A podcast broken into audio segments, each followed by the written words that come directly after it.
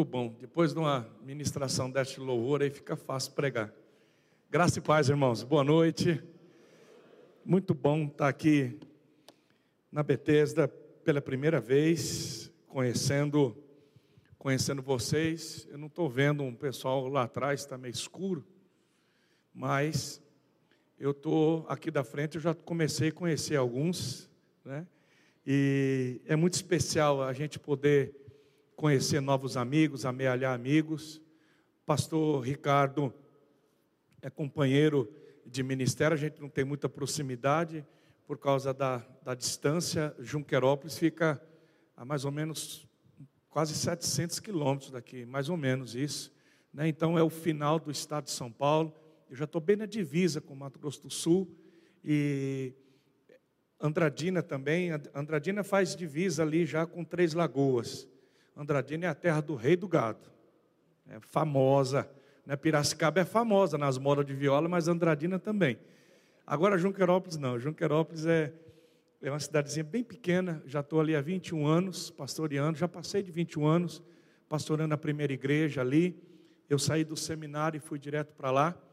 E eu estou feliz de, pela confiança e a coragem do pastor de vocês, que ele nem me conhece direito, né? E só nos congressos aí, me dando essa oportunidade de poder ministrar e estar tá aqui compartilhando com vocês. Quando a gente vê assim um pregador pela primeira vez, quando a gente vai na igreja a primeira vez assim, a gente fica é que nem aquele primeiro encontro com a namorada, você fica meio assim, né? Você, você gosta de pão, né? Assim, sabe aquelas conversas, né? Mas a, a gente acaba acaba dando tudo certo. Eu queria compartilhar com vocês uma palavra E foi muito legal ver o Diego ministrando aqui a adoração, porque eu vou pregar o que eles cantaram. Eu quero trabalhar com vocês hoje é, um texto muito simples de Josué, capítulo 1, que todo mundo conhece, Josué 1, de 1 a 4. E o próprio texto já vai dar para nós a dimensão daquilo que nós vamos é, pensar hoje. Eu quero trabalhar o tema com vocês, os limites da conquista. Diga comigo, os limites da conquista. Não, me ajuda, ajuda o pregador. Fala bem assim, os limites da conquista. Joia. Eu, tô, eu fico grato de você ter vindo aqui nessa sexta-feira, você que está nos assistindo em casa. Numa sexta-feira à noite, a gente vinha aqui, muitos vieram do trabalho, uma semana puxada. Então, estou muito grato mas eu tenho certeza absoluta que já nessa atmosfera da adoração e aquilo que Deus tem para fazer através da palavra, nós vamos sair daqui abençoados, edificados, e Deus vai apontar um novo tempo na nossa vida. Quantos recebem essa palavra? Amém? Então vamos juntos lendo esse texto. Eu acho que já vai projetar aí para mim. Josué, capítulo 1, de 1 a 4. Então vamos lá, legal. Sucedeu depois da morte de Moisés, servo do Senhor, que falou Josué, falou a Josué, filho de Num, servidor de Moisés, dizendo: Moisés, meu servo, é morto. Dispõe-te agora, passa esse Jordão, tu e todo este povo, a terra que eu dou aos filhos de Israel. Todo lugar onde pisar a planta do vosso pé, o nosso ministro louvor falou aqui várias vezes né, onde pisar a planta dos pés, onde pisar a planta dos pés. Eu pensei que ele ia pregar a minha mensagem cantando. Ainda bem que sobrou alguma coisa. Onde pisar a planta do vosso pé, eu vou-lhe tenho dado, como prometi a Moisés. Agora o versículo 4. O versículo 4 é o esboço da minha mensagem, então vai ficar fácil. E a gente vai segurar o versículo 4, daqui a pouco eu vou chegar lá, porque aqui Deus dá para Josué os limites, exatamente os limites da conquista, onde começa e onde termina. Deus diz assim: desde o deserto, diga deserto. Onde é que começa, pastor Jeto? No deserto. Desde o deserto e o Líbano até o grande rio. Diga comigo, o grande rio. Então, olha como é que é bem fácil. É do deserto até o grande rio o rio Eufrates, toda a terra dos heteus, até o mar grande. Vamos trocar, diga o grande mar. Então, do deserto até o grande rio, depois até o grande mar, e aonde, pastor? e para o poente do sol será o vosso limite. Por isso que o meu tema é os limites da conquista.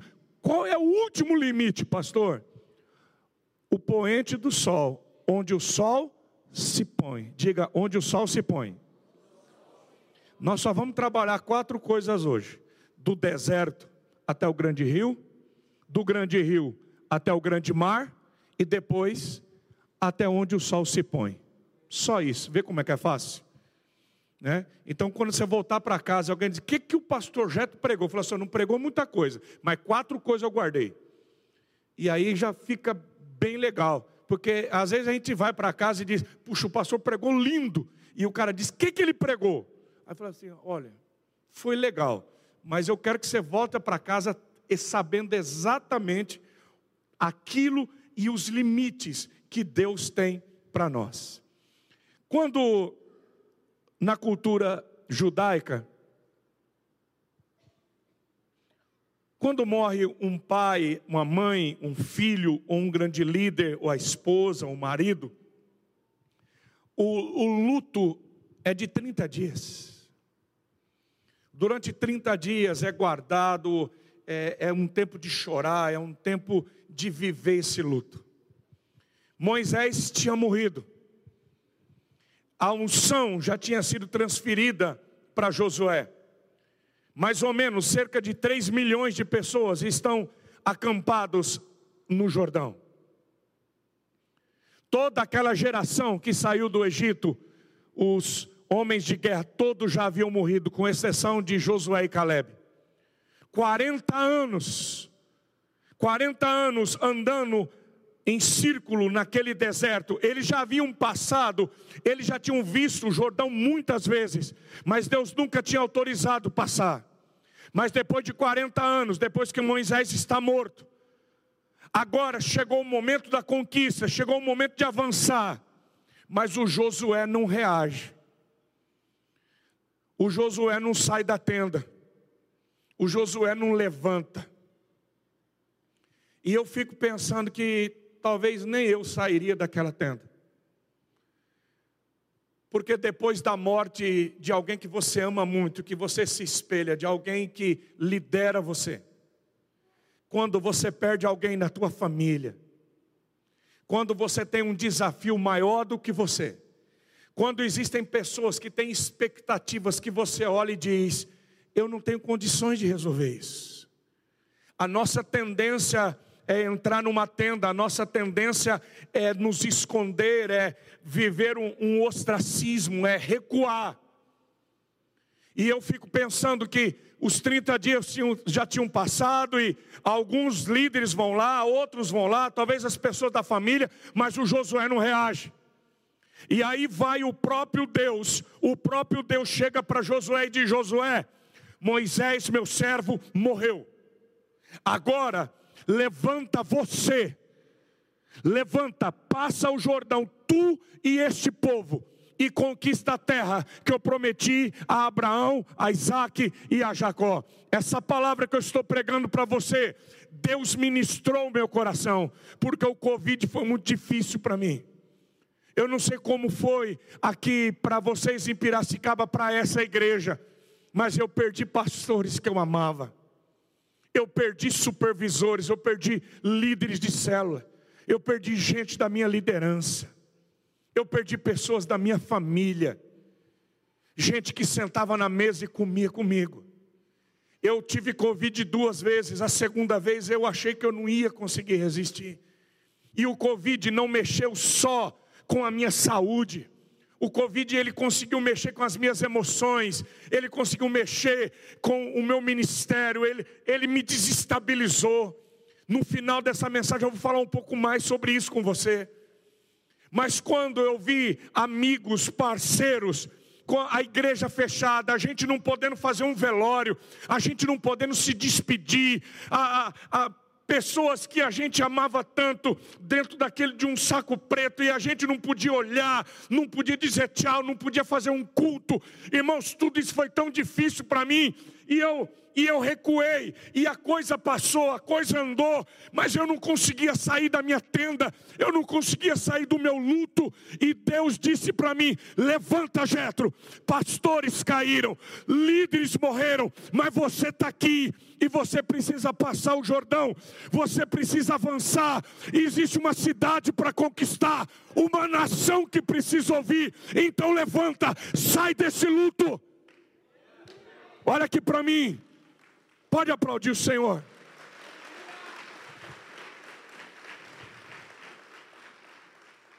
Talvez você veio aqui essa noite, você está me assistindo, e o teu problema não é a perda, talvez você não sepultou alguém que você amava.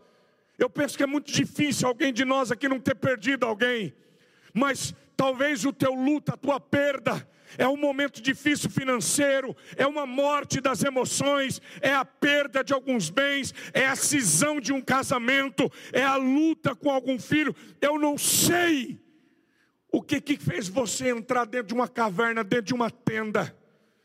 Mas essa noite Deus me trouxe aqui para dizer para você: é hora de você levantar.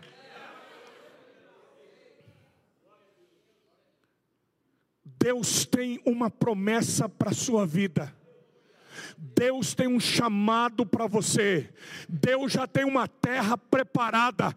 É hora de passar o Jordão. Olha aqui para mim. Muitos líderes de célula pararam, muitos supervisores desanimaram. Existem pessoas que estão precisando atravessar e você precisa ir na frente.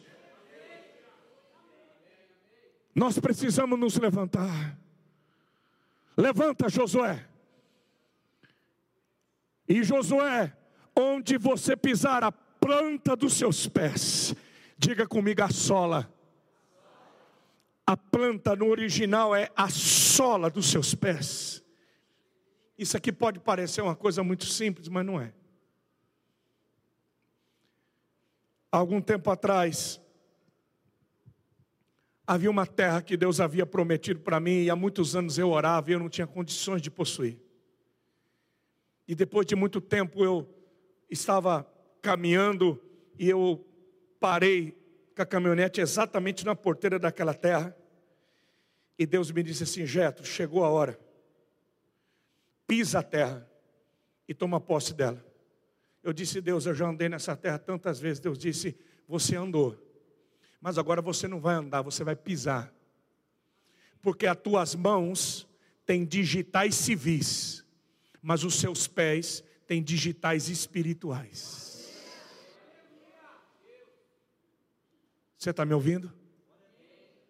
Em qualquer lugar do mundo que você chegar, nos Estados Unidos, na Europa, no Japão, onde quando você passa na, na imigração, na alfândega, que você coloca a tua digital, já aparece a tua, a tua foto na tela, porque a tua digital é única e você é identificado civilmente, a tua identidade é a tua digital, mas os seus pés, eles carregam algo que o mundo espiritual identifica. O meu irmão, olha para mim, eu sei que eu estou falando para você. Deus disse a Abraão: Olha a terra, Abraão, olha a terra, até onde os seus olhos podem alcançar. Toda essa terra eu vou dar para você e a tua descendência. Agora, Abraão, você vai pisar, você vai andar na terra, no seu cumprimento e na sua largura. Por que, que Deus manda Abraão caminhar na terra, no comprimento e na largura? Porque quando Abraão estava pisando, Deus estava dizendo: Abraão, eu estou te dando uma terra, e quando você pisa, você está assinando a escritura no mundo espiritual, um contrato, uma escritura está sendo assinada, você está tomando posse, e o que você pisa pela fé, oh aleluia!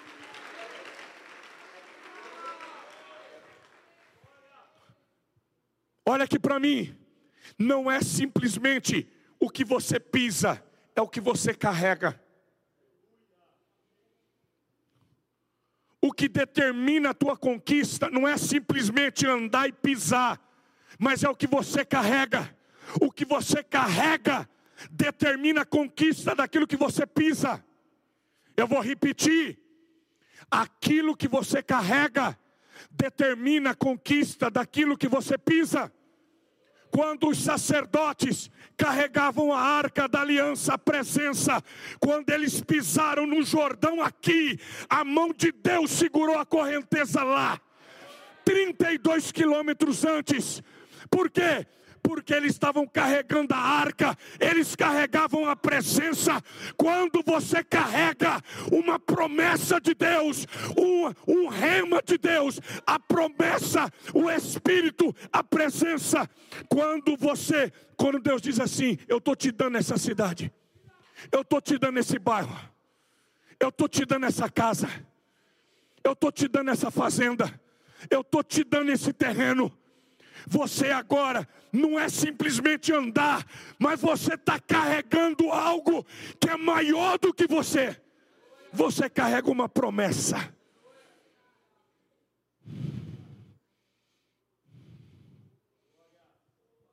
O que você carrega determina a conquista daquilo que você pisa. Sabe, pastor Ricardo, quando a igreja entende isso, eu tinha uma supervisão em Junquerópolis que não ia de jeito nenhum. A nossa cidade é pequena. E, irmãos, a gente vive uma graça muito grande. Porque hoje nós, numa cidade de 20 mil habitantes, nós estamos terminando a construção de um templo para 2.500 pessoas. Deus tem nos dado 10% da cidade.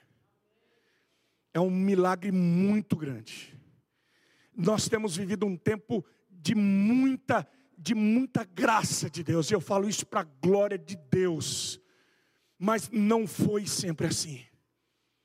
Há 20 anos atrás eu comecei com 20 e poucas pessoas, havia tanta opressão, tantos demônios, havia tanto domínio, era chamado o corredor da fome do estado de São Paulo, era chamado cemitério de pastor.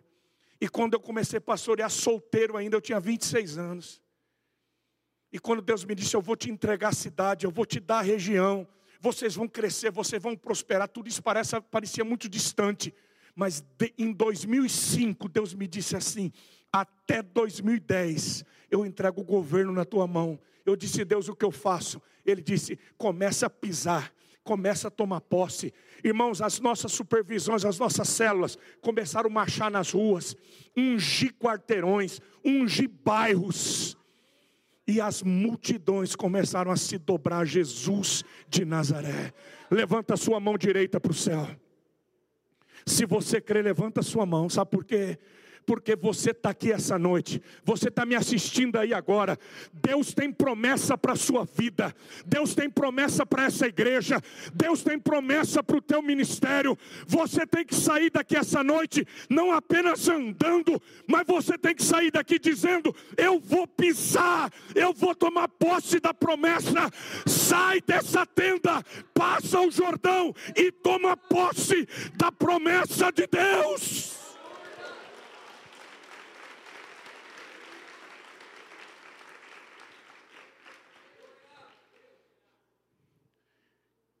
E graças a Deus, o Josué levanta.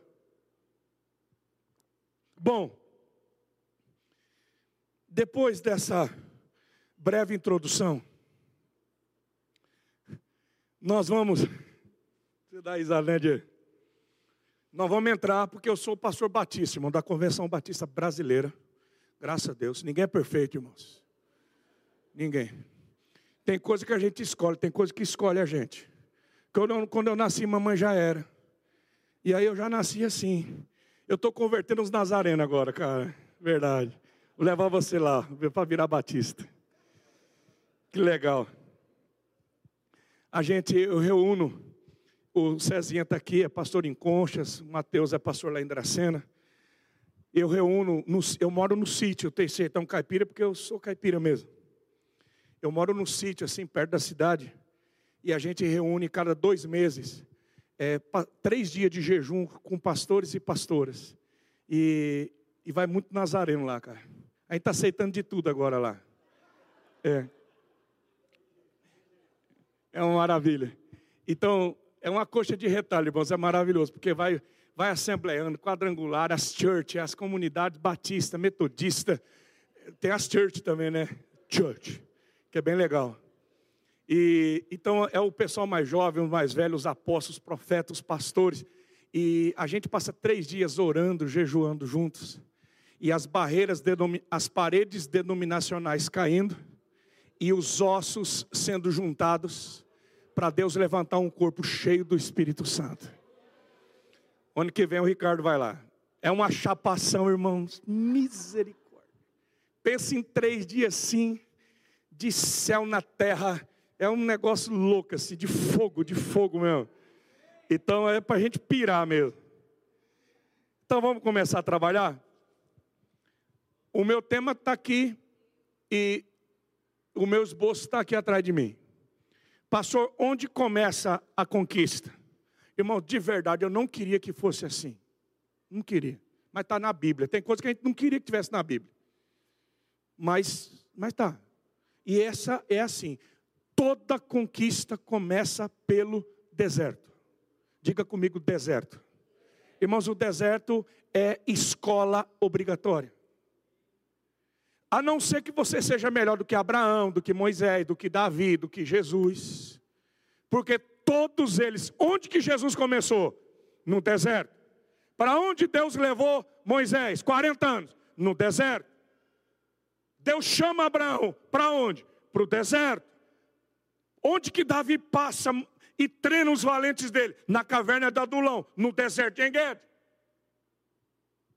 Então, eu quando eu olho esse texto, eu fico pensando, meu Deus, por que que antes de toda conquista, por que que antes de nós caminharmos para a conquista, por que que o Senhor matricula a gente na escola, na faculdade do deserto?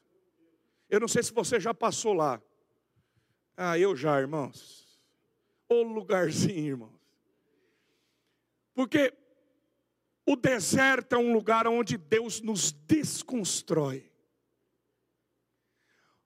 Eu, eu, tive, eu já estive muitas vezes em Israel. Eu, eu amo Israel. Eu, eu gosto de Israel. E uma vez eu entrei em Israel por, pelo deserto do Sinai, porque eu subi o Sinai e a gente passa pelo canal de Suez, que a gente atravessa embaixo do Mar Vermelho. E entrando por terra em Israel, a primeira cidade é Elite, as margens do Mar Vermelho, é um paraíso maravilhoso. E quando você entra em Israel, o coração da gente dispara, porque o deserto floresce em Israel. O deserto produz. Você sai de um negócio maldito, seco, horrível, que é o deserto do Saara, depois a península do Sinai, e aquilo só tem pedra e areia, e quando você chega em Israel, o deserto se torna um jardim. Israel é um lugar que Deus escolheu para manifestar a glória, para você olhar e dizer assim: tem alguma coisa está acontecendo aqui. E eu perguntei para o nosso guia, um, um, velho que fez parte do exército israelita e é um judeu messiânico, chamado Salo Capusta. Eu disse, Salo, é uma doidura isso, cara. Eu estava ali boquiaberto com tudo aquilo. Eu disse, como que pode? Ele olhou para mim e disse, ô Jetro, você sabe por que, que Deus trouxe Abraão e deu essa terra de deserto para ele? Você sabe por que, que Israel está no meio do deserto? Porque nós não esperamos nada da terra. Tudo que nós temos depende do céu. Só Deus pode fazer um deserto florescer. De... Olha aqui para mim, você já passou pelo deserto? No deserto você não escolhe nada. Quem escolhe é Deus. O povo de Israel passou 40 anos no deserto. Eles não compraram roupa, não compraram comida, não, não dava para ir na Riachuelo. Ó, oh, Riachuelo, estou fazendo uma merchandising. Não dava para não dava para ir no shopping, não tinha loja. Sem, eu, eu fico pensando nas mulheres. Você imagina, minha irmã, você 40 anos sem comprar uma roupa? Não é desesperador? 40, 40 anos e as mulheres não trocaram a moda. Por quê, pastor? Porque durante 40 anos as crianças, as roupas cresciam no corpo. 40 anos, as roupas não desgastaram, não dava para comprar sapato, os sapatos não desgastaram, as sandálias não gastaram nos pés. 40 anos sem ir no mercado, sem ir na padaria, sem comprar roupa. Por quê, pastor? Porque no deserto não é você que decide, não é você que escolhe, você só recebe o que Deus dá. Ah, deixa eu ser mais claro no que eu estou falando. Eu vivi um deserto na minha vida, 95 para 96. Eu perdi tudo que eu tinha. Eu sei o que, é, eu sei o que Jó viveu. Eu estava no primeiro ano da minha faculdade de direito. E em 30 dias, Deus me disse: em 30 dias, eu vou te ensinar o que é o deserto. Eu vivi uma vida super boa. Um ótimo emprego, ganhando mais do que eu precisava, andando de carro importado, morando numa casa muito boa, tendo dinheiro. Eu já servia a Deus, mas eu não conhecia o deserto. Um dia eu fui num culto, Diego. Sabe aquelas revelação que ninguém quer ter? Eu saí do culto, eu tocava, cara, verdade, não é assim, mas tocava, tocava, ministrava louvor, era crente, pregava na faculdade, estava cheio do fogo de Deus. E aí eu saí do culto, uma irmã falou bem assim para mim: Ô Jeto, você estava tocando, cantando, eu tive uma visão. Eu vi um engenho se moer na cana, e a cana passava assim, e saía só um bagaço. Eu falei, irmã, que visão é essa? Eu falei, e Deus deu a interpretação para a senhora, falou: Pois é, eu estou chamando você porque Deus mandou te dizer que essa visão é a respeito da sua vida. Eu falei, e o que, que é? A garapa vai ficar doce? Vou... O que, que é? Falou, não, você é o bagaço.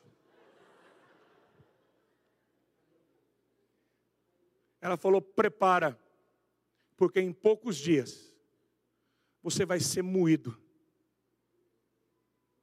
e o deserto revela a essência do que nós temos dentro de nós. Você quer conhecer um cara? Espreme ele.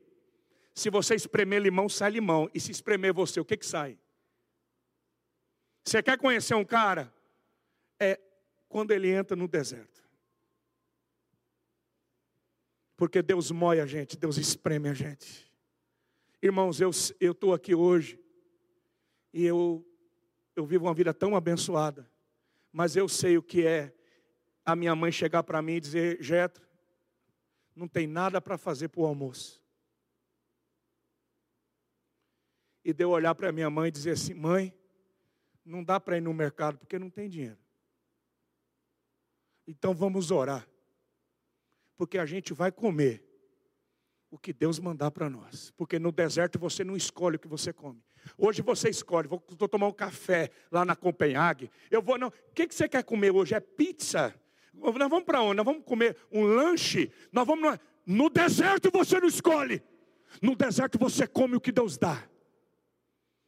Hoje você escolhe, não, vou fazer uma comprinha de roupa, vou, eu não, olha, eu não gostei desse vestido. No deserto você só usa a roupa que Deus te dá. Isso é muito difícil para nós, porque o deserto quebra a gente, o deserto arranca a nossa arrogância, o nosso orgulho, a nossa soberba. Você aprende a depender de Deus para comprar um quilo de arroz. Você depende de Deus para comprar um chinelo, um tênis para o teu filho. Moisés achava que podia libertar o povo porque ele era príncipe do Egito, tinha 40 anos, ele sabia, tinha feito faculdade no Egito, tinha feito, ele tinha conhecimento. Não, eu vou fazer. Ele mata um homem com a sua própria força. Moisés acha que vai ser do jeito dele, até que ele descobre que não é assim. Deus diz: Moisés, você está achando que vai ser do teu jeito. Eu vou, ter que, eu vou ter que te matricular numa outra escola. E ele a faculdade do Moisés demorou 40 anos. Eu espero que a tua demore menos. Porque Moisés precisou 40 anos para Moisés olhar para Deus e dizer assim: Deus, manda outro, porque eu não sei nem falar. O cara que queria ser o grande libertador, depois de 40 anos, ele diz assim: nem falar direito eu sei, manda outro. Sabe por quê? Porque o deserto ensina a gente a depender de Deus e a entender que se Ele não fizer, nós não vamos conseguir fazer. Mas o deserto é maravilhoso. Porque o deserto é um lugar de contradições. Nesse tempo de crise que eu vivi, que eu não tinha nem dinheiro para pagar a faculdade, Deus me disse, um dia Deus apareceu para mim. Minha mãe estava muito doente. Um dia eu conto essa história para vocês. E Deus curou minha mãe, me levantou, e, e Deus me disse: Jeta, eu vou te mostrar algumas coisas. Sabe quando Deus disse assim para Abraão: Abraão, sai da tenda e começa a contar estrela. A Sara não pode ter filho, você está velho, mas começa a contar estrela. O deserto é um lugar onde você aprende a contar estrelas. O deserto é um lugar onde Deus te dá sonhos. Quando eu digo que o deserto é um lugar de contradições, porque a realidade é tão absurda que Deus começa a te fazer promessa e, e você olha e diz assim: olha onde, olha onde que eu estou. Olha a minha situação. Como é que eu vou contar estrela no meio do deserto? Pois o deserto é um lugar onde Deus dá sonhos, onde Deus dá visões, onde Deus dá projetos, é no deserto que Deus te dá desenhos, é no deserto que Deus te faz promessas, porque Ele ensina a gente sonhar, dependendo só dEle.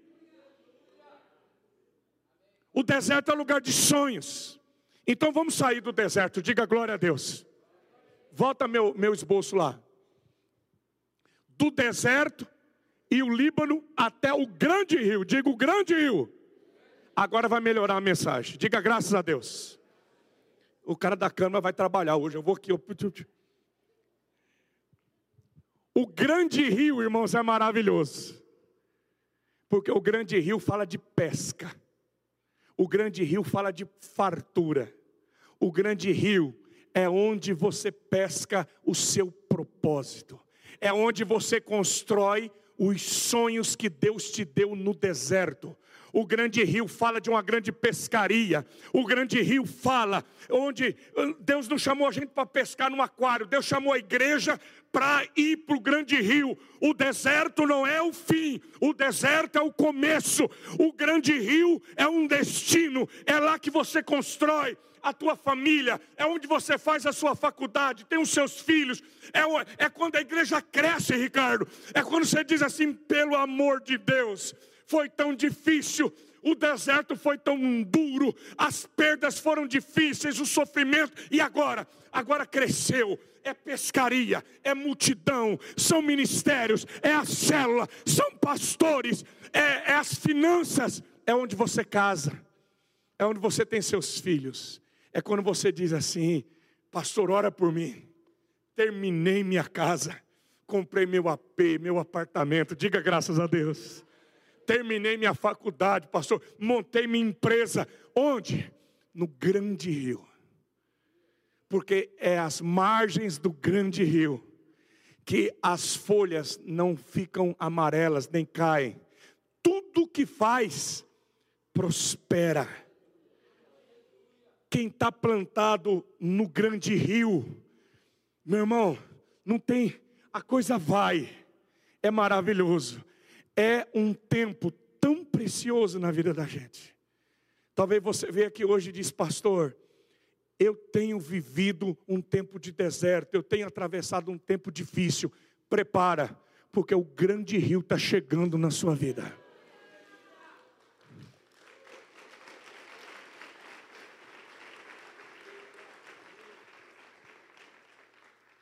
Mas quando Deus colocou essa palavra no meu coração, é exatamente o tema dessa conferência que eu estou tendo o privilégio de começar. É porque vai do deserto até o grande rio, mas não para nas conquistas do grande rio, não para nas vitórias do grande rio.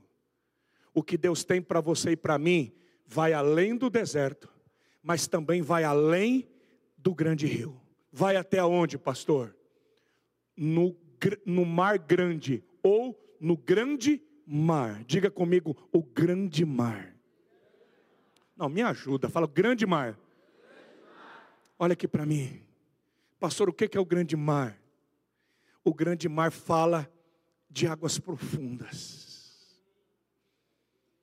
O grande mar fala da profundidade daquilo que Deus tem para nós. O grande mar fala de um lugar de intimidade. Quando você sai das conquistas e diz: Eu quero ir além das conquistas, eu quero ir além daquilo que Deus me deu. O grande mar fala de você não se apaixonar pelas conquistas do grande rio, mas se apaixonar pelo Deus que deu para você essas conquistas. É quando é quando as conquistas, as construções, os diplomas é quando as demandas do grande rio não seguram você e você diz: "Não. Eu quero mergulhar nele". Porque no grande rio você encontra muitas pérolas, mas a pérola de grande valor está no fundo do grande mar. No fundo do grande mar. Olha aqui para mim. Qual foi a última vez que você mergulhou lá? Qual foi a última vez? Qual foi a última vez que você disse: para tudo. Para onde você vai? Eu vou dar um mergulho. Que nem Jesus fazia. Jesus está todo mundo. Jesus, Jesus, Jesus. Eu preciso subir o um monte. Porque eu preciso estar com o meu Pai. Eu preciso mergulhar nele. No grande rio você trabalha, no grande rio você conquista, mas o verdadeiro descanso está no grande mar. Você só tem descanso lá. Por isso que tem muita gente se matando, muita gente depressiva, porque não sai do grande rio. Não é porque eu tenho tanto compromisso, é meu filho nasceu, é porque Deus me deu uma casa, é porque eu tenho que não sei o quê. E Deus diz: Eu tenho um banquete preparado, mergulha. Você vai ver o que você nunca viu, você vai receber o que nunca recebeu, aquilo que você não viu, não ouviu, aquilo que não chegou na tua mente, eu já preparei. Mergulha! Sabe o que, é que eu percebo, irmãos? Eu lembro da minha mãe. Minha mãe ainda é viva, mas eu me lembro quando eu era pequeno. Eu sempre gostei muito de água. Eu não, eu não gosto muito de piscina, mas eu vejo um rio, eu quero pular dentro. É coisa de caipira. E eu fui criado no, no, no sul do Mato Grosso do Sul. Então, no, no, Mato Grosso do Sul, cada baixada tem um, a gente chama de corgo. Mas vocês não podem falar nada. Piracicabana também fala. É or. Né? Então a gente fala corgo. Onde você vai? Vou no corgo. No corguinho. E é diferente, né? E, e, eu, eu tenho duas irmãs mais velhas que eu, então a gente via um, um, um corguinho, um rio, a gente já saía correndo já queria pular. E minha mãe ficava, minha, irmã, minha mãe ficava desesperada. Minha mãe é bem reforçada, sabe, irmãos? Reforçada é politicamente correto para falar, você sabe, né? Forte, reforçada, depois de unção. Deus ama a gordura, irmãos. Ele é, é maravilhoso. E então a minha mãe, bem reforçada assim, ela não conseguia correr muito. Ainda bem que ela não está assistindo, graças a Deus. E, e a gente e ela ficava desesperada ali atrás da gente, dizia: Gente, não vai no fundo. Não vai no fundo. O fundo é perigoso. Sabe, irmãos, com muito respeito. Às vezes eu olho para a igreja e eu vejo a minha mãe. Porque quando Deus Deus olha para o pastor, porque cada igreja é um barco. Cada igreja é um barco. E Deus coloca o pastor para pilotar o barco. E quando Deus diz assim: Ricardo, Pedro, vamos para águas profundas. E aí, quando a gente sai do raso, porque o rasinho é uma benção, irmãos. Rasinho assim, ai que gostoso. Fica no raso, porque aqui é tranquilo, tranquilo. Mas quando o pastor diz, vamos para águas profundas, e quando vai indo, e o vento começa a soprar, e as ondas começam, e o barco balançou, e o barco balançou, vocês já cantaram. E quando vem a tempestade, sabe o que, que eu lembro da minha mãe? Volta! Volta para o raso! Por quê? Porque águas profundas dá medo na gente. Muitas igrejas não conseguiram avançar para o grande mar, porque se contentaram com a, a segurança das conquistas, das edificações. Deus disse para Pedro: Pedro, pula desse barco. Um dia Deus disse isso para mim, cara. Deus falou isso para mim. Pensa num batista assim, irmãos. Batista baptista, assim, eu, eu, Jetro. A gente tudo controladinho, tudo certo. E, e, e, a dificuldade de pular do sistema. E a dificuldade de pular do barco e deixar a coisa. Porque eu, eu, algum tempo atrás, eu tive alegria, eu fui nas dez maiores igrejas dos Estados Unidos. Foi, um, foi um, uma pós-graduação para mim, cara. Foi muito legal. E nesse tempo, visitando as dez maiores igrejas, o, o Warren ainda estava pastoreando a Saddleback em, em Los Angeles, na Califórnia. E a gente estava sentado na mesa com o Rick Warren. E o Rick disse assim: Pastores, ou vocês crescem, ou vocês controlam. Ou vocês crescem, ou vocês controlem. Ou vocês controlam. Se você quer crescer, você vai ter que perder o controle. Isso é muito difícil para nós, cara. É muito difícil para mim. Deixa eu te contar uma. Deixa eu escandalizar você. Quando a gente começou com as nossas células, com a multiplicação, o avivamento, crescimento, irmãos, crescer é muito difícil. Crescer dói. Quando a gente cresce, a gente tem que abrir mão de muita coisa. Eu olho para vocês aqui, desde que eu estou sentado, eu sei o que Deus tem prometido para essa igreja. Vocês ainda não viram. Eu sei que vocês já ouviram, porque Deus fez promessa. O que Deus tem para vocês não cabe aqui nesse lugar, Ricardo, não cabe. Eu sei que vocês sabem disso. Agora, vocês estão preparados para a profundidade? Vocês, vocês querem mesmo água profundas? Então, deixa eu te dizer: vai dar medo. Vai dar medo, irmãos. Quando a gente começou, e eu, eu, pastor Batista, todo mundo que batizava, a gente fazia entrevista, é, tinha um discipulado três meses, aquela preparação mesmo de discipulado, que é muito legal, a gente ainda tem. E eu fazia entrevista e a gente organizava tudo certinho, mas aí a coisa foi crescendo. E aí eu, e eu fiquei pensando, meu Deus, eu não vou dar conta de, de entrevistar todo mundo, eu não vou dar conta de, de, de fazer essa, é, é, essa logística. E a coisa foi, aí nós fomos fazer uma festa das águas. Já não ia fazer mais no batistério da igreja, porque tem batistério na nossa igreja. Nós fomos, pegamos uma chácara e uma, umas 800 pessoas. A gente fez um churrasco, aquela multidão, aquela bagunça, soltando fogos. Nós íamos batizar umas 60, 70 pessoas, mais ou menos, naquele tempo. E eu já estava tudo preparado com a minha lista.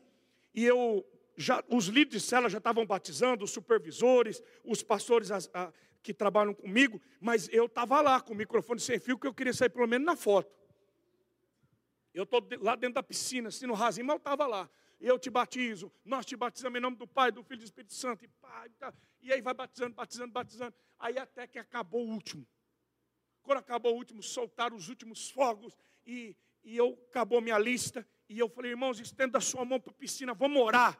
E nós vamos profetizar agora que Deus vai mandar mais gente, que no próximo a tua cela vai batizar. Quando a gente estava orando assim, o Espírito Santo de Deus me disse: não acabou o batismo. Falei, acabou sim, Deus. Na minha lista, todo mundo acabou.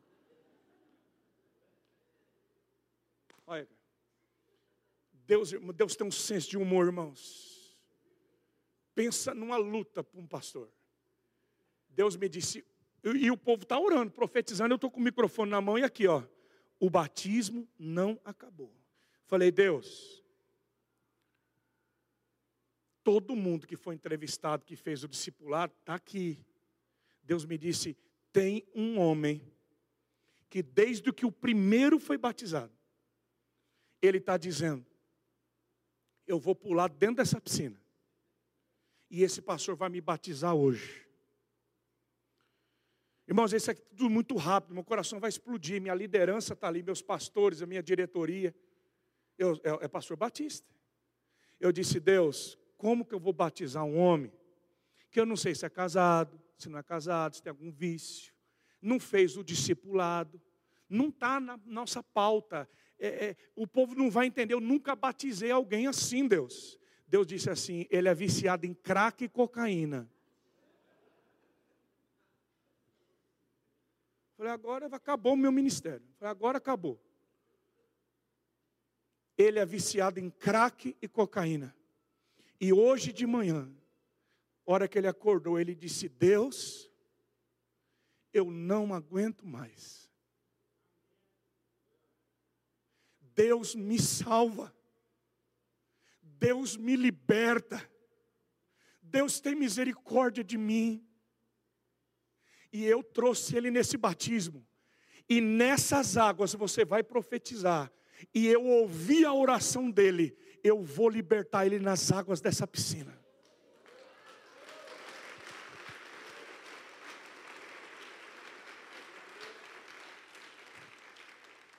Eu estou contando a história para você, parece fácil, mas para mim foi muito difícil.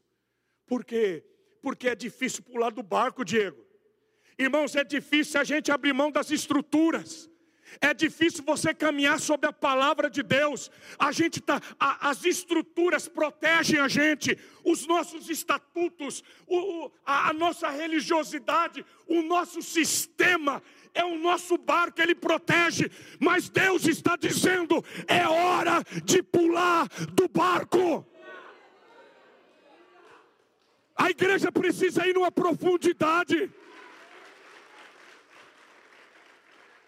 E eu eu estou ali dentro e eu parei a oração no meio e disse, irmãos, para, para, para, para, para a oração.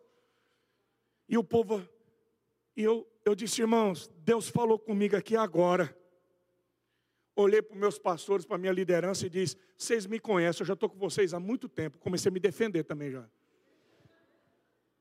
Falei: Vocês me conhecem, gente. Eu nunca fiz isso na minha vida. Mas Deus está me dizendo que tem um cara que veio aqui hoje, eu não conheço, mas que desde o primeiro que batizou, você disse: Eu vou pular nessa piscina, e esse pastor vai me batizar. Eu disse: você saiu da tua casa hoje e você disse: Deus me salva, me liberta. Deus me disse que vai te libertar nas águas desse batismo. Pode vir para cá. Pode pular nessa piscina, eu vou te batizar. Meus filhos, pensa no negão reforçado, cara. Bruto. O cara vem aqui, ó. Tava assim, água para tudo quanto é canto. Aí eu falei, você renega Satanás. Já comecei a pregar para o cara dentro da piscina. Renega o mundo, renega o vício. Afundei, Ricardo, para ele ver Jesus mesmo. Falei, vai ver Jesus. Enquanto não ver Jesus, eu não vou levantar esse cara. Irmãos, a hora que eu levantei esse cara, ele dava glória a Deus, dava aleluia. Hoje, é um grande ganhador de almas para o Senhor Jesus. Está liberto, salvo, família restaurada. Ah, diga aleluia. Diga uma palavra a Ele essa noite. Ah, diga uma palavra a Ele. Ele está chamando essa igreja. É hora, é hora de vocês pularem do barco. É hora. É hora de nós entrarmos no grande mar, de mergulharmos nele. Por quê, pastor? Porque você, escuta bem, você só mantém as conquistas do grande rio com os tesouros do grande mar. Eu vou repetir. Você só mantém as conquistas do grande rio com os tesouros e os suprimentos, as revelações do grande mar. Sabe por que tem muito crente que perde tudo que conquistou, tudo que construiu? Porque se apaixona mais pelas conquistas do que pelo Deus que deu as conquistas. Não pare, não pare no grande rio. Tem um mar esperando você. Tem um mar esperando a minha vida. Diga glória a Deus. Agora a gente vai terminar. É o último ponto.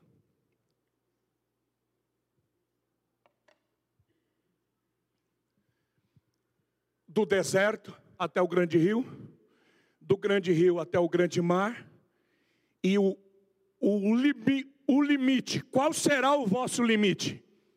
No poente do sol, no, no oeste, o sol nasce no leste e se põe no oeste. Diga onde o sol se põe. Você já viu um pôr do sol? Eu acho que deve ser lindo o pôr do sol aqui em Piracicaba. Fiquei encantado aqui. Até cantei um hino do cantor cristão. Quem é batista aqui? Do, quem era batista aqui do cantor cristão? Tem aqui? Tem um hino do cantor cristão que diz: O rio de Piracicaba vai jogar água. Eu cantei hoje lá, vendo. Não conhecia o rio, né? Então, você que já viu o pôr do sol, o pôr do sol é. Existem algumas coisas que mexem com as nossas entranhas. O nascimento de uma criança. Quando um pai escuta pela primeira vez o filho, a filha. Eu não esqueço nunca quando a minha filha disse pela primeira vez: Papai, eu queria ficar ouvindo toda hora: Papai, papai. Então, quando você ouve mamãe, papai, o sorriso de uma criança, quando o sol nasce e também quando o sol se põe, é algo que mexe com a gente. O ocaso. E é interessante que quando o sol está se pondo, parece que Deus está puxando uma cortina assim. Ele vai fechando. Na nossa cultura ocidental, gregoriana, o dia termina meia-noite. Para o judeu, o dia termina quando o sol se põe. Quando o sol se põe, começa um outro dia, que seria o lógico, não é? É a viração. A Bíblia diz que Deus visitava Adão na onde na viração do dia. Então o dia estava virando. Tudo bem, não faz diferença nenhuma, mas é um entendimento. Então, quando o sol está se pondo, é muito legal porque parece que está acabando ali, assim, ó. Vai fechando, fechando, você diz, puxa, o limite é ali. Esse era meu entendimento. Mas Deus foi trabalhando comigo, porque Deus me deu o privilégio de estar em muitos lugares no mundo. E a primeira vez que ele chamou minha atenção, eu fui pregar em Belém do Pará, e de Belém eu fui para Santarém, lá para a igreja do Eibe. E minha esposa estava em São Paulo, voou lá e nós nos encontramos em Santarém. E o pessoal disse assim: você tem que conhecer Alter do Chão, porque Alter do Chão é o Caribe brasileiro, é um dos lugares mais lindos do mundo. Você tem que ir ao Alter do Chão. Eu já estava em Santarém, eu falei: então vou lá. E, e de verdade, a propaganda é legítima. Se tem um lugar que você precisa conhecer, é Alter do Chão porque é um lugar, um dos lugares mais lindos que eu já vi na minha vida. Em Alter do Chão, lá no norte do Brasil, fica às margens do rio Tapajós. Enorme, irmãos, enorme, é um mar de rio. E, e eu estava lá e o tempo estava meio nublado, ficamos um dia, dois, eu estava no hotel. E eu fui fazendo amizade, eu, eu, eu sempre sou assim, a gente já quer uma oportunidade de pregar, de compartilhar. E, e, tinha um grupo assim que me chamou a atenção. A gente estava jantando no segundo dia. E eu disse: Onde vocês são? O que vocês estão fazendo? E o cara disse assim para mim: é, o, o Getro, nós somos caçadores do pôr do sol. Falei, cara, já vi caçador de tudo, de borboleta, de bicho, de tudo, mas caçador de pôr do sol nunca vi na minha vida. Falou, pois é. A gente viaja muitos lugares no Brasil e no mundo, e nós caçamos o pôr do sol mais bonito. E a gente tem um tempo junto como amigos, como família, a gente fotografa, a gente medita, a gente escreve, é, outros pintam. Nós somos caçadores do pôr do sol. Mas já faz dois dias que nós estamos aqui e está nublado, o sol não apareceu, nós estamos esperando amanhã. E aí já me deu um negócio, falei, cara, então amanhã também eu quero ver trem, eu vou caçar também esse pôr do sol já nós estamos aqui, falou aqui, Alter do Chão, diz que é um dos mais bonitos do mundo. Eu falei, então, em nome de Jesus, amanhã nós vamos orar, vai estar limpo esse céu, nós vamos ver. E Deus deu um dia maravilhoso, passeamos naquela selva amazônica, e fomos tudo quanto é canto. E aí, à tardezinha, o barco levou a gente numa ilha de areia, num banco de areia, no meio do rio Tapajós, enorme assim. E eu estou com a minha esposa, com a minha filha, nós estamos brincando, e, irmãos, de repente, é muito rápido, né, cara? O, o sol começou a se pôr e entrando dentro das águas do rio, assim. E eu parei com a minha esposa, a gente começou a orar. E, e foi um negócio tão lindo. Porque parecia que eu, eu ia pegar o sol assim, que eu ia ajudar Deus a fechar a cortina assim. E foi entrando, entrando, e a gente começou a chorar. E eu disse: Deus, parece que está acabando aqui, ó. O limite aqui. Pouco tempo depois, eu fui para a savana africana em Botsuana. Fui pregar em Botsuana. Ficamos muitos dias lá pregando em todas as igrejas batistas, reunindo lá. Botsuana, todas as igrejas batistas, em, em todo o país, são 23 igrejas, no país inteiro. É muito fraco o evangelho lá. E nós conseguimos reunir esses pastores e fazer uma conferência e ministrar. Depois eu fui fazer um safari lá na, na, na savana, ver aquela multidão de elefantes, de zebra. E naquela savana, lá na África Equatorial, é, na, a, a, aquele desenho de zebras, de girafa, a, aquela coisa mais linda, naquele deserto, naquela savana, o sol começou a se pôr. Eu disse: Meu Deus, eu pensei que era no norte do Brasil, mas está aqui na África, cara. Tá, a cortina é aqui, o limite é aqui. Aí eu fui para o Japão e subi o Monte Fuji. Estava nevando e tinha sol. E o sol começou a se pôr. Lá no. Eu, eu passei por Toyota, Nagoya, Toyota, subi. Eu, eu cheguei na cidade de Fuji, subi um monte. E estava todo cheio de neve. E na neve, o sol entrou dentro do gelo. Falei, meu Deus. Pensei que era no norte, na África. Não, é aqui no Japão. Aí fui para o Atacama, no Chile.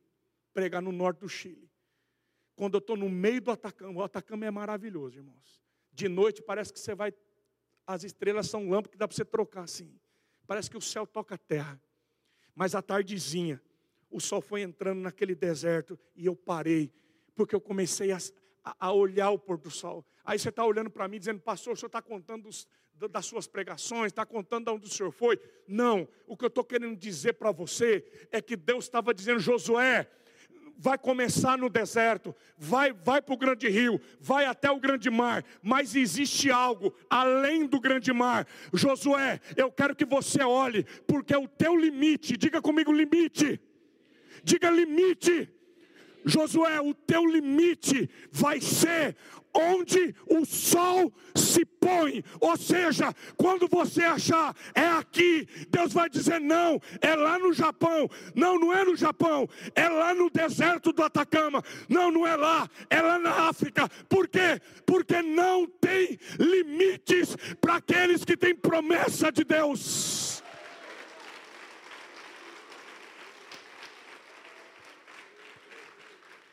Sabe, pastor Ricardo, às vezes a gente acha, não, o limite é aqui, já está cheio, nós construímos, é um barracão. Deus está dizendo: olha o pôr do sol, o limite de vocês é onde o sol se põe. Eu quero terminar contando para você algo pessoal e que tem a ver com o bambu. Quando eu tive a segunda vez que eu peguei o Covid,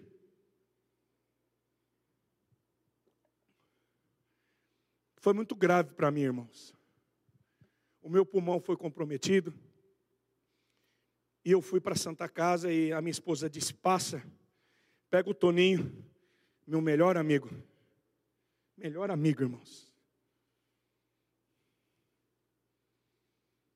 Pega ele e passa e pega o Alex. O Alex era supervisor e já era contratado da igreja, trabalhava comigo na igreja. Pega o Alex também, que ele não está bem. Leva lá para pegar, o, pegar os medicamentos, para o médico dar uma olhada. Passei, peguei o Toninho, peguei o Alex, vamos nós três.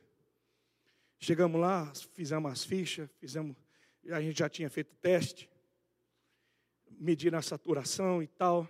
O médico disse: tem que fazer tomografia de vocês três. O meu pulmão já estava mais de 50% comprometido. Mas a minha saturação estava boa.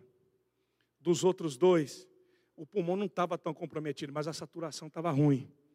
Internou os outros dois. E eu disse: Não, vou voltar para casa. Não, Jeto, vou internar você. Não, não vou, vou para casa. E eu fui para casa, mal, muito fraco. Uma semana depois, o Alex estava morto, 32 anos. 15 dias depois, o Toninho estava morto. E eu não podia visitar, eu não podia fazer o velório, eu não pude me despedir, porque eu não tinha força, irmãos. Um sobrinho meu, que fez seminário junto com a minha esposa, 40 anos, ele também partiu. Mas tudo bem. Nesse tempo eu fiquei tão abalado. E é nessa hora que chega os, chega os amigos de Jó. E chegou um amigo de Jó lá no sítio e disse assim para mim, Pastor Jeto, você não precisa provar mais nada para ninguém. A igreja está quase pronta, você tem uma equipe grande de pastores, já tem muita gente boa. Cara, aproveita o sítio. Já você tem mais de 20 anos aqui. Rapaz, chegou a hora, puxa o freio de mão, vai curtir, vai se divertir, vai, vai, vai fazer alguma coisa. É hora de você acalmar. Eu gostei daquilo. Falei, eu acho que é isso mesmo. É hora de parar. Uma semana depois vem um segundo, pastor, amigo, pastor Jetro. Você não precisa provar mais nada para ninguém. Puxa o freio de mão, para, curte, curte o sítio, fica mais, fica de boa, cara. Eu falei, é, é, Deus, é Deus purinho, é Deus falando. Cheguei para minha esposa e disse, meu bem, já é dois que vem, então é hora, é hora de parar mesmo. Vou, vou ficar quieto, vou calmar. Ela não disse nada, ficou na dela. Poucos dias depois, uma irmã da nossa igreja, chamada irmã Ana Tanino, ela faleceu, não faleceu de Covid, não, faleceu de câncer, já era uma senhora de idade, uma japonesa. E o filho dela é pastor.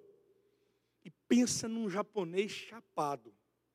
É, é, é difícil o japonês assim, queimado no fogo, né? Esse cara é doido. Pensa num japonês assim, cheio da glória mesmo, profeta, os três filhos, as duas filhas e o filho, os três profetizam. Negócio lindo assim, cara. Você tem que trazer ele aqui.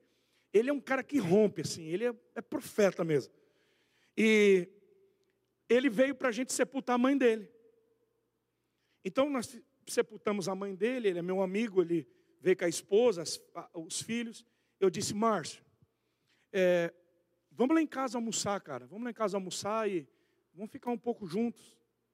E ele foi lá, nós almoçamos. Aí ele disse assim para mim: Ô, ô Jeto, me falaram do bambu aqui onde os pastores se reúnem e tal. Onde que é? Falei, é, é pertinho aqui, ó, pertinho daqui de casa. Eu vou lá mostrar para você. Ele falou, mas vamos todo mundo junto. Aí chamou minha esposa, minha filha, a, a, a, esposa dele, as duas filhas, o filho dele, e é bem pertinho de casa, assim, 40, 50 metros, uma mata e um, os bambus, aqueles bambus gigantes cresceram, e Deus fez uma catedral de bambu, e Deus construiu uma catedral onde a gente reúne três dias lá. É lindo. E eu estou indo e eu estou pensando assim comigo. Eu, se começar a orar, esse japonês não vai parar. Eu, eu pensando comigo, eu já, eu já conheço, já conhecia ele. Eu falei, se começar o manto aqui, eu já tinha acabado de almoçar, irmão, estava pensando na rede, sabe? A rede preguiçosa para deitar, né? Estou pensando na minha rede. E eu estava desanimado, eu estava eu tava, eu tava pensando, com feio de mão puxado, pensando em parar. Aí nós estamos indo assim, quando nós entramos, no, chegamos no bambu, veio, sabe quando vem aquela aquela presença assim, eu arrepiei de baixo para cima, senti aquele negócio assim, e os bambus fez assim, ó. Eu fiquei quietinho, eu falei, Santo Deus eterno. Ô Senhor. Aí o, o Márcio, o japonês, falou bem assim para mim, ô Jeto, ele está aqui, né? Falei, ele tá, cara. Ele falou, a gente podia orar, né? Eu falei, é, crente ora, né? Vamos orar, pastor, né? Tem vamos orar. Irmão, nós começamos a orar de forma bem despretensiosa mesmo. Mas quando a gente começou a orar, veio uma glória, uma Shekinah, uma presença tão grande. Sabe quando não vem um anjo, veio um Manaim, cara. Eles chegaram assim. E aí a gente foi tomado e está ali. E, bom, você sabe o que eu estou falando. Aí não precisa fazer nada, porque é, a gente não quer atrapalhar. E Deus tomou esse, o pastor Márcio, que vocês vão conhecer, tenho certeza. Ele é de Campo Grande, no Mato Grosso do Sul. Pastor da Hollins, cara, muito bacana. E Deus levantou ele e ele disse assim para mim: Jetro, Deus está me dando uma visão, cara, muito sinistra, muito doida. Falou, Deus está me dando uma visão. Eu vejo dois anjos chegando e eles estão trazendo um negócio na mão, cara. Ele olhou para mim e disse: vieram aqui, dois, e falaram para você: para, puxa o freio de mão, você não precisa provar nada para ninguém. Doidura, irmãos. Aí eu já, você sabe, né? Aí eu já virei um bezerrão, velho, abri a boca e chorando. Porque homem não chora, homem urra, né, cara? E, e eu tô ali, ele disse, falaram para você que você não precisa provar nada, que era para você parar, ele disse: Eu estou vendo, uma, eu, o anjo, os dois anjos que eu estou vendo, eles estão vindo com motor. E Deus mandou dizer que é um motor turbinado. Deus vai te dar um motor turbinado. Você não vai parar, você não vai puxar o freio de mão, você vai acelerar. Você vai para as nações, você vai correr como nunca antes na sua vida. Ninguém vai te parar. Você vai pisar terras que você não pisou. Você vai atravessar oceanos. Você sabe por que, que eu estou aqui em Piracicaba? Porque não tem limites para quem tem promessa. É onde o sol se põe. É onde, aonde o sol se põe. Ah, irmão, eu não sei se você entende o que eu estou pregando. Talvez você veio aqui hoje e diz, pastor, 2022 foi difícil, a política foi difícil, a guerra, as ameaças. O Brasil vive um tempo de estabilidade. Deixa eu te dizer, a igreja não depende de política, nem de presidente. A igreja não depende do homem. A igreja depende do sobrenatural de Deus. Eu vim aqui essa noite para profetizar o que Deus vai fazer nos próximos anos nessa igreja. Ah, levanta a sua mão se você crê. O que vocês vão viver nos próximos anos. Eu vejo uma aceleração, pastor. É um tempo de aceleração.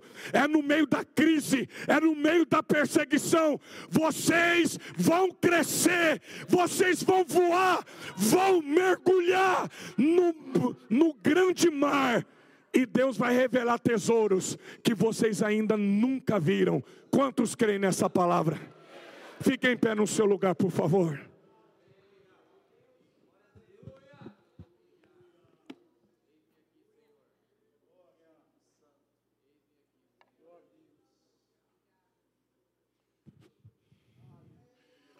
Eu quero terminar orando. Há uma nuvem de glória de Deus ah, ah, Santo Deus eterno. Eu sei que muitos aqui vivem em estações diferentes. Eu sei que alguns estão atravessando um deserto difícil. Alguns perderam finanças, trabalho, estão num deserto, vivendo um tempo de muita crise dentro da família, no casamento. Alguns é o deserto emocional. Mas muitos estão no grande rio. Não, pastor, para mim está tudo legal. Pastor, graças a Deus, eu estou no trabalho que eu sempre sonhei. Graças a Deus, não está faltando nada para mim. Eu estou construindo, eu estou estudando. Meus filhos estão estudando. Ai, pastor, graças a Deus eu casei. Meu filho vai nascer. Você está no grande rio, você está construindo sonhos. Mas hoje Deus está dizendo: você precisa ir além. Você precisa ir além. Existe um mar esperando você e a mim. Nós precisamos ir além do deserto, ir além do grande rio, ir além das conquistas. E quando você chegar no grande mar e você mergulhar nele, ele vai dizer: existe um lugar que você ainda não chegou. Deus está chamando a Betesda. Começa a olhar o pôr do sol, porque o vosso limite vai ser onde o sol se põe. Deus está chamando caçadores do pôr do sol aqui hoje. Para de olhar para a terra, comece a olhar para o céu. Para de ouvir a terra, para de ouvir as notícias da terra e começa a ouvir as notícias do céu. Vamos cantar, Diego. Oh Senhor.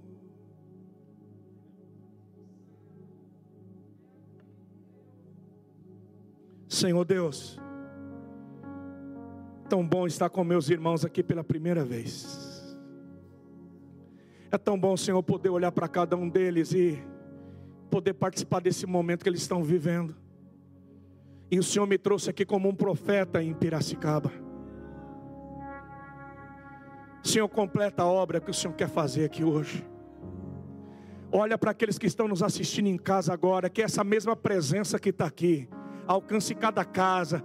Essa pessoa que está dentro do carro agora, olhando pelo celular, toca nela agora, Deus. Toca nessa moça agora. Toca nela agora. Renova os sonhos dela agora. Eu queria orar com você e por você, minha filha, meu filho. Eu não sei qual é a estação que você está vivendo. Eu só sei uma coisa o Deus de Moisés e o Deus de Josué está aqui. Josué, Josué, meu servo Moisés está morto. Agora levanta, Josué. Passa o Jordão e conquista a terra. Não importa o que você perdeu, não importa o que aconteceu, é hora de você levantar. Minha filha, sai desse luto, minha filha. Meu filho, sai desse luto. Sai dessa tristeza, levanta dessa depressão. É hora de passar o rio. É hora de tomar posse. É hora de você pisar. Coloca as tuas digitais. Coloca as tuas digitais. Começa a pisar pela fé. Toma posse daquilo que Deus tem para você. Eu queria orar com você e por você que entendeu essa palavra e disse, pastor, é comigo. Então dá um passo de fé, sai do seu lugar, vem para o altar, vem colocar tuas digitais, vem pisar a terra, vem conquistar. Dá um passo de fé. Entre nós, te adorarei, te adorarei. Estás aqui mudando destinos hoje à noite. Te adorarei, te adorarei. Estás aqui operando milagres. Te adorarei, te adorarei. Estás aqui transformando nossas vidas.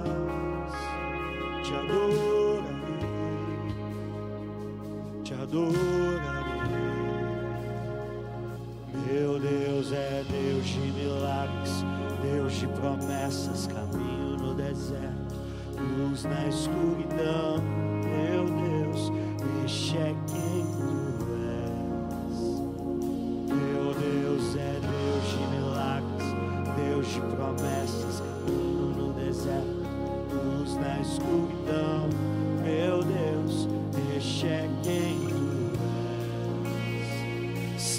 aqui.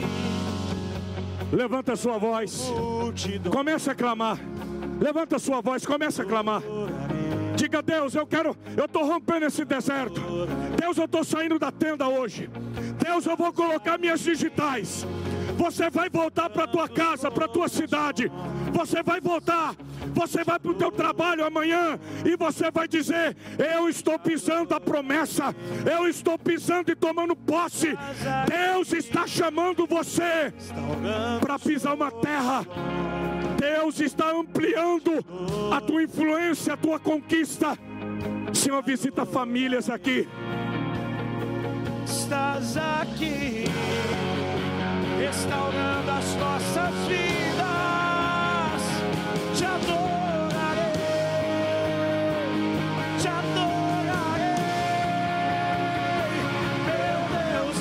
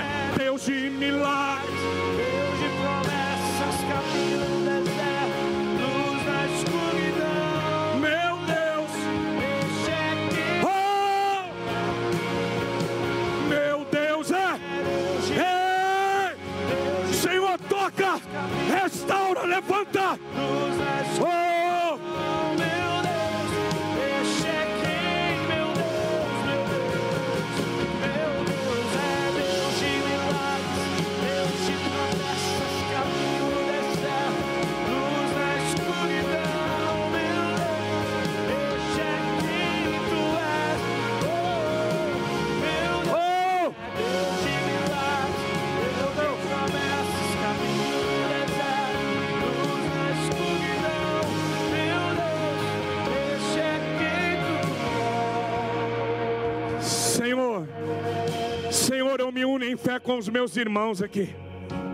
Senhor, eu não sou melhor do que nenhum deles aqui, nenhum, Senhor. Oh, meu Pai, cada um aqui vive um momento. E o Senhor me trouxe, Senhor, aqui para conhecer essa igreja. Eu faço parte dessa família, Senhor. São meus irmãos, Deus. E eu quero te pedir em nome de Jesus. Esse povo, essa família tem entendido que existe um lugar mais profundo, Deus. Senhor, traz um desespero no coração dessa igreja. Traz um santo desespero, Deus. Deus está chamando vocês. É hora de pular do barco.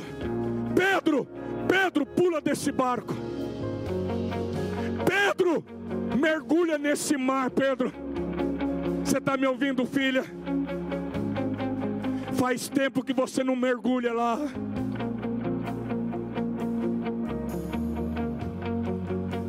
Você está me ouvindo, filho? Deus manda te dizer essa noite. Faz tempo que você não mergulha no mar, que você não vem na profundidade, na intimidade. Deus está dizendo: Eu estou te esperando nas profundezas do mar. Eu quero te mostrar, eu quero te entregar pérola de grande valor. Existe um lugar nele onde você perde o controle. No grande mar, é Ele que assume o controle das tuas emoções, da sua vida. Senhor, a Betesda, Senhor, viveu grandes conquistas. Eles cresceram. O Senhor levou ele, o Senhor levou essa igreja no grande rio. Eles prosperaram, construíram, multiplicaram. Mas, Pai, hoje o Senhor está chamando essa igreja. Começa a olhar o pôr do sol. Existe algo, existe algo além do horizonte. Olha para além dos montes.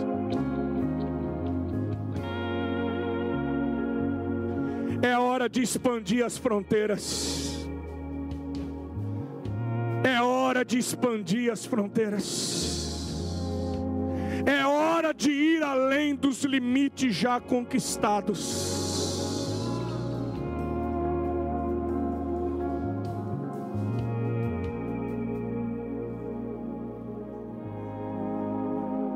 Tenho uma visão no meu espírito, Pastor Ricardo.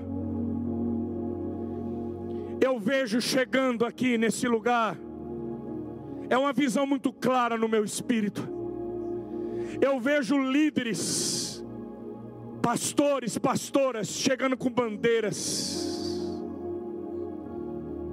Eles vêm de outros lugares, de outros ministérios. Eu vejo homens, líderes chegando com bandeiras e vindo aqui. Deus está aumentando a influência dessa igreja para tocar líderes nessa nação e de outras nações. Você é tão jovem, meu filho. E aos olhos e aos seus próprios olhos você diz: "Senhor, eu sou tão pequeno. Eu nem sei. Às vezes eu nem sei por que, que eu estou aqui, porque o Senhor me chamou para pastorear esse lugar. Mas vocês estão só começando. Só começando. Esse lugar vai ser um lugar que vai influenciar líderes, igrejas e ministérios.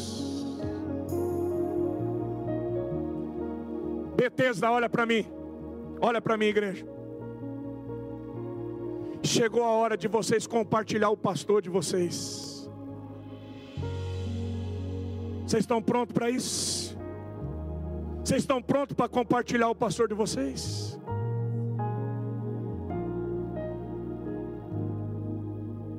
Vocês estão prontos para abrir mão do pastor de vocês e dizer: olha, não vai dar tempo dele tomar café com todo mundo, de ir no casamento de todo mundo, de visitar todo mundo. Vocês estão prontos para isso? Porque crescer dói. Hoje eu estou aqui com vocês, eu não estou na minha igreja. Quando eu tinha 25, 50 pessoas, eu casava todo mundo, eu ia na casa de todo mundo. Agora eu não consigo. Vocês estão prontos para viver a conquista? Vocês estão prontos para compartilhar? Porque quem retém nada tem, mas quem compartilha multiplica. Às vezes é difícil para a igreja entender isso, porque crescer tem um preço. E às vezes muita gente sai da igreja, ah, o pastor não é mais o mesmo, o pastor é o mesmo, mas o ministério mudou, o alcance mudou. Quando você era solteiro, você tomava, tomava sorvete, ficava na casa dos outros jogando videogame até 4 horas da manhã. Depois que você casou, acabou, companheiro. Por quê? Você é o mesmo cara, mas agora a tua responsabilidade é outra. Você está dando risada, você sabe que é assim, né? Eu estou falando isso com vocês, irmãos. Porque muitos líderes que começaram comigo, quando eu tinha 25, 50 pessoas, quando a gente passou dos mil, muito líder disse: Ah, pastor, ah, dá vontade de voltar lá atrás, quando a gente comia todo mundo junto. Agora minha pergunta é: é melhor o pastor estar na tua casa tomando café ou pregando a palavra e influenciando milhares de pessoas? Então, eu estou falando muito sério com vocês porque eu sou profeta. E profeta, profeta consola o desesperado, mas ele desespera o que está conformado. Então eu não vim só trazer consolo aqui, eu vim trazer desespero também. Porque quando Deus aumenta a nossa influência, Ricardo, muda tudo. Se prepara, porque você vai pastorear pastores. Deus está aumentando o nível da influência desse ministério. Levanta sua mão, eu vou terminar minha parte.